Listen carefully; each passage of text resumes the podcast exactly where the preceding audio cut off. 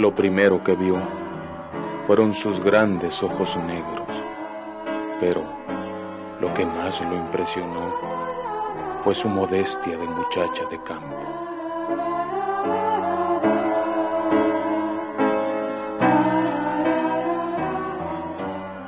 La pitallita.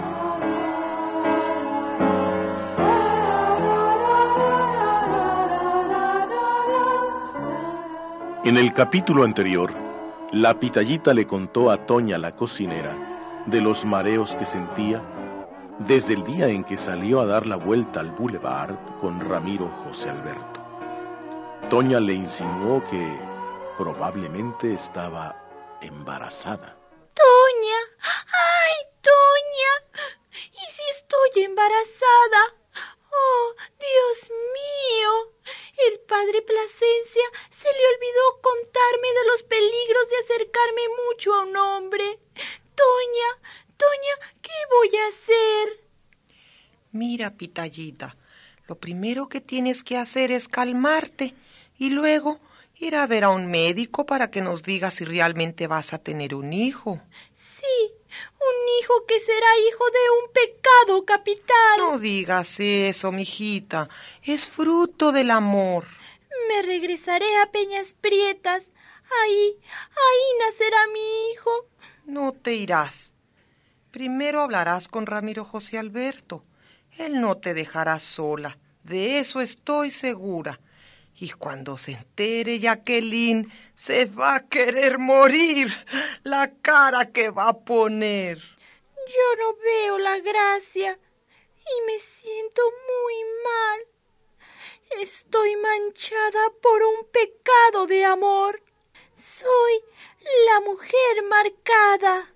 Cálmate, cálmate, hijita. Jacqueline del Carmen posee la sonrisa del diablo. Pero algún día tenía que reaccionar y ese día ha llegado. No te vayas, Pitallita, todo se va a arreglar. Créeme, tu hijo tendrá un padre y tú un hombre amante enamorado que por tenerte a ti tiene el mundo en sus manos.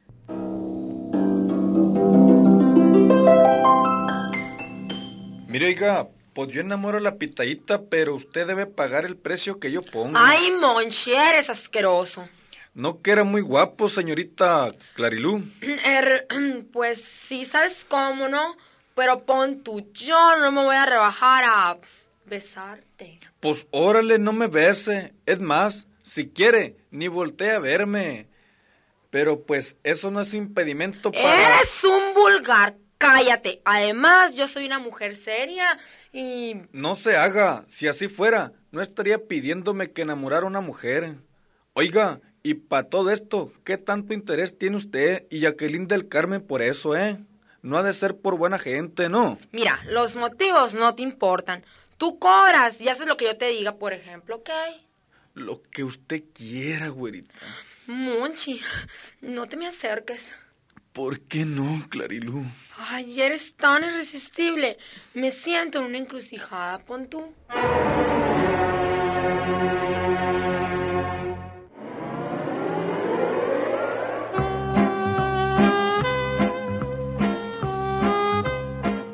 Mientras, en la mansión de la familia Campusantos y Cipreses, un hombre elegante, perteneciente a la alta sociedad de Hermosillo, acompañado por una mujer de la misma clase, platicaba con Jacqueline del Carmen.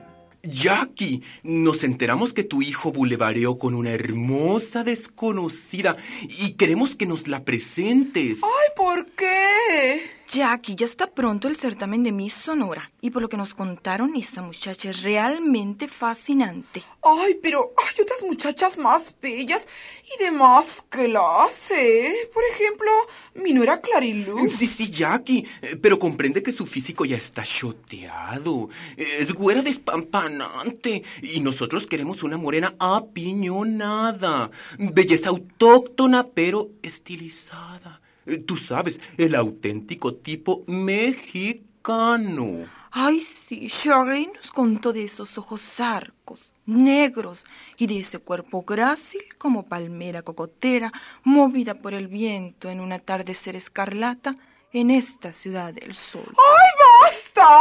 Ya estoy harta de oír tantos adjetivos calificativos.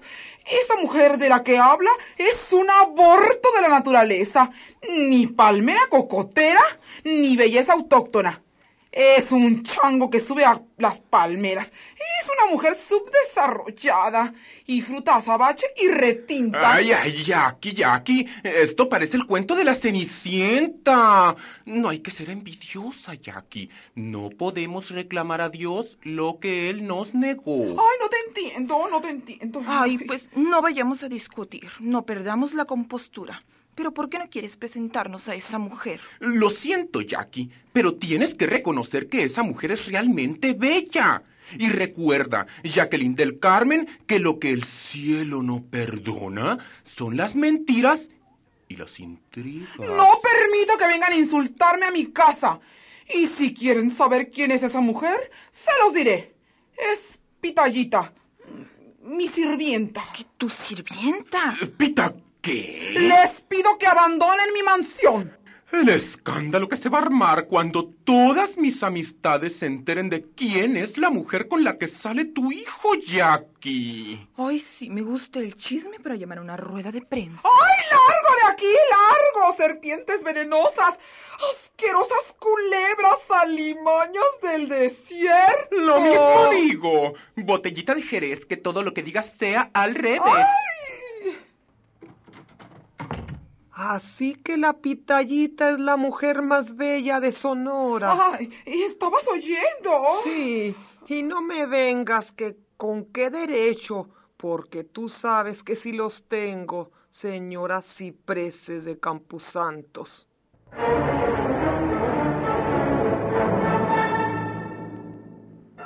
Ambas mujeres se miraron. Jacqueline del Carmen salió derrotada, dio media vuelta y salió a su recámara. Ahí se puso una mascarilla de acerrín prensado y se acostó, agotada y terriblemente desubicada.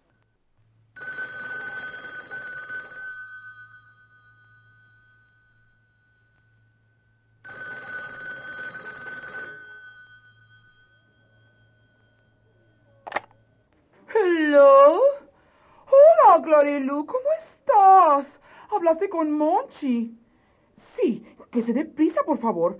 Si no, voy a enloquecer. Sí, ya sé que tú también. ¿Mañana? ¿Pero por qué quieres conocer a la pitallita? Sí, es cierto. Es bueno conocer al enemigo para saber con quién te enfrentas. Está bien, está bien. Ven a comer mañana. Así te darás cuenta que la pitaya esa no es la gran cosa.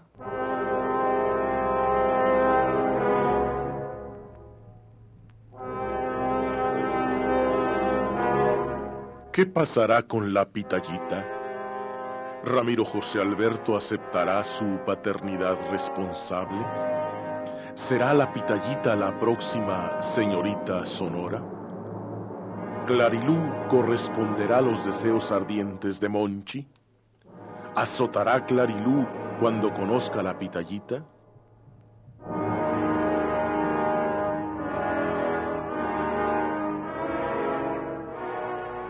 No se pierda el próximo y emocionante capítulo de La Pitallita. Y recuerde, cualquier parecido con la vida real es mera coincidencia.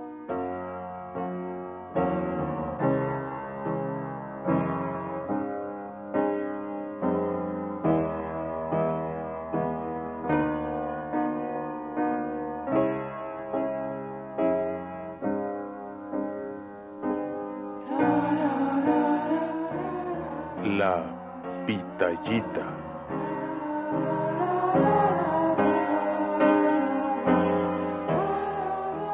Agradecemos la colaboración de Marta Munguía, Beatriz Barraza, Marta de Tamayo y Juan Jesús Rivera Johnson.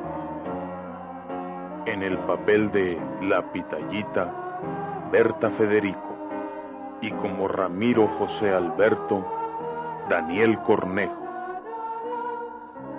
Como Toña la cocinera, Susana Muñoz de Arriola. Musicalización, Roberto Algarra. Tema de la pitallita, música original de Roberto Algarra. Operación técnica, Alejandro Vargas. Edición y montaje, Jorge Hoyos. Historia, guion y producción, María Dolores del Río de Madrid y Francisco Javier Moreno Siqueiros.